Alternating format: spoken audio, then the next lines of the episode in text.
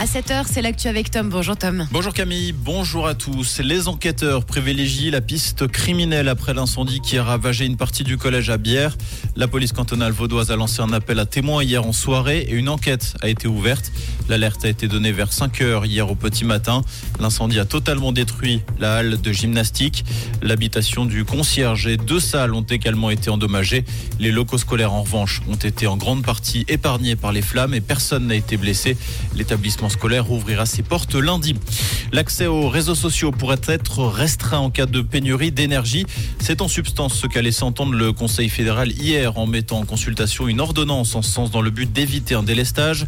Les gros consommateurs d'énergie seraient les premiers visés. Les réseaux sociaux comme X, Instagram ou TikTok, les plateformes de vidéos, de streaming ou de musique comme YouTube. Dans un second temps, les fréquences dans les bandes supérieures de radiocommunication mobile pourraient également être désactivées. Ceci entraînerait une transmission différée de volumes de données importants. Le centre de formation de la Rama, utilisé notamment par les pompiers près de Monteron, va être classé comme site pollué.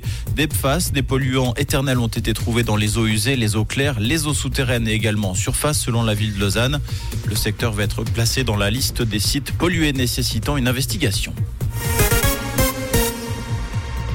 United Airlines a annoncé la reprise de ses vols vers Israël à partir du mois prochain. Elle est la première compagnie aérienne américaine à effectuer un tel retour depuis l'offensive du Hamas sur Israël le 7 octobre. La compagnie prévoit des premiers vols vers Tel Aviv les 2 et 4 mars avec pour objectif de restaurer son plan de vol quotidien dès le 6 mars. Rappelons que d'autres compagnies ont déjà repris leur vol vers Israël, dont British Airways, Lufthansa, Air France et Ryanair.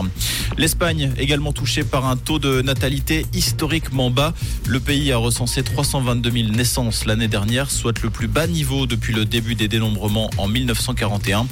Le taux de fécondité en Espagne est le deuxième plus faible des pays de l'Union européenne avec 1,19 enfants par femme au dernier relevé.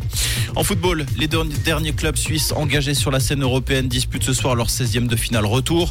Dès 18h45, le Servette FC affronte Ludogorets en Conférence League.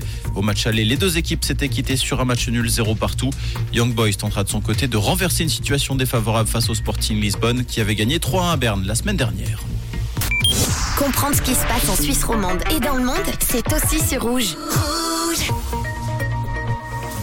pour ce jeudi, si vous avez un bon vieux ciré pour la pluie, c'est le moment de le sortir. Hein. Aujourd'hui, on n'est pas gâté. On aura beaucoup, beaucoup de pluie et même du vent sur la région. Pensez à mettre des habits qui ne craignent pas trop l'eau. Surtout au niveau des chaussures, on a 4 degrés à Neuchâtel, 6 à Yverdon et 8 degrés à Carouge, avec davantage de rafales hein, d'ici la fin de journée et toujours plus de pluie. Un très bon jeudi et belle route avec Rouge.